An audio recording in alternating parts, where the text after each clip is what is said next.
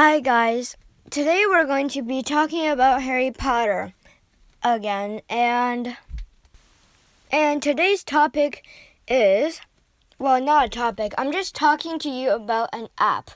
So, I just remembered my friend told me a, an app called Harry Potter Wizards Unite or something like that.